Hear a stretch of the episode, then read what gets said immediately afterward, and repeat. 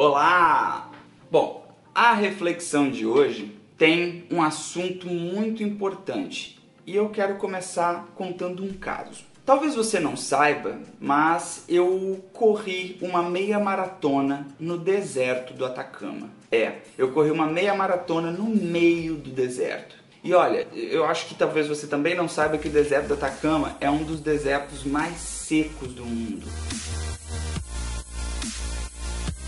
Lá não chove, simplesmente não chove, não cai água. E tem algumas, algumas características interessantes, como por exemplo, você acorda às 7 horas da manhã com 5 graus de temperatura, ou seja, muito frio, e meio-dia, quando o sol está a pino em cima da sua cabeça, esquentando, a, a temperatura ambiente é de 40 graus. Então você acorda com muito frio e depois você passa com muito calor. E essa prova começava de manhã cedo e você começava com ela, ela você começava correndo no frio e terminava com muito calor. Mas o interessante dessa prova, que foi um extremo desafio para mim de disciplina, de cuidado, de planejamento e organização, foi começou com uma história bem interessante. Eu quando descobri essa prova, eu achei fantástica. Eu falei, nossa, eu preciso fazer essa prova. Eu gostava muito de correr na época, eu já tinha corrido meia maratona, já tinha corrido corridas de 15, 16 quilômetros, e eu queria fazer essa meia maratona no deserto. Eu achei fantástico, porque você corria no meio de dunas, no meio de vales, canyons, e, e a paisagem era espetacular, e você via vulcão no fundo de, da paisagem, uma coisa muito maluca, muito maluca. É assim, um outro mundo. E eu, quando eu bati o martelo, falei, eu quero fazer essa corrida. Eu, obviamente, não podia simplesmente decidir que eu queria fazer essa corrida. Afinal de contas, a minha esposa precisava entrar nesse jogo comigo. E ao invés de eu chegar e falar, olha, eu vou fazer essa corrida e etc, e eu vou lá e vamos viajar e eu vou comprar as passagens, a minha esposa ela é um pouco assim mais ressabiada. Então, toda vez que eu tenho que falar coisa com ela, que eu quero convencer ela de alguma coisa, eu não posso simplesmente tomar uma decisão e avisar ela. Eu tenho que convidar ela a entrar nesse jogo, a visualizar o que eu estou vendo e comprar a ideia que eu estou tendo.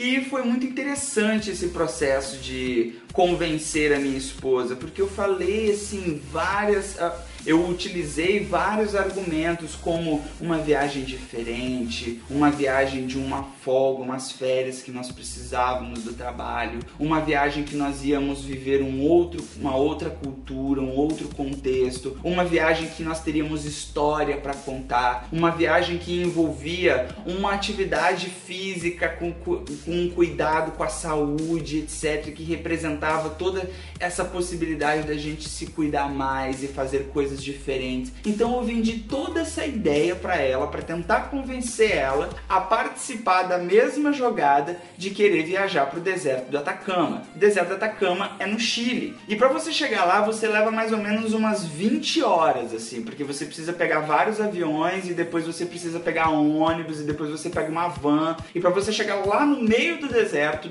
você leva mais ou menos umas 20 horas saindo de São Paulo. Essa viagem foi fantástica, rendeu várias fotos, rendeu várias histórias, rendeu vários aprendizados, rendeu experiências incríveis. E eu, o que eu quero trazer como ideia, como sacada para esse áudio de hoje, para essa reflexão de hoje é o seguinte: quando você quer vender algo para alguém, você está vendendo o produto pronto como uma ideia de que eu quero viajar? Ou você está vendendo a ideia para que a pessoa compre a ideia, com que ela consiga perceber todos os benefícios e todas as vantagens e todas as impressões positivas que ela pode ter sobre a ideia e não só sobre o produto. Isso é uma grande diferença quando a gente trata de produto e oferta. Porque o que eu estava ofertando para minha esposa era uma experiência bacana, uma experiência positiva, completamente diferente. E ela gostou dessa oferta que eu estava fazendo. Não só um produto, ou seja, a viagem em si. Não, eu estava ofertando algo para ela uma experiência, agregando valor para esse momento que eu estava convidando ela. Então fica essa reflexão para você pensar, se quando você está diante de alguém, você quer oferecer algo para alguém, você quer vender algo para alguém, você está fazendo uma oferta ou você está simplesmente vendendo um produto? Venda a ideia ou você quer continuar vendendo o produto? Essa é a reflexão de hoje. Um grande abraço e a gente se vê no próximo áudio.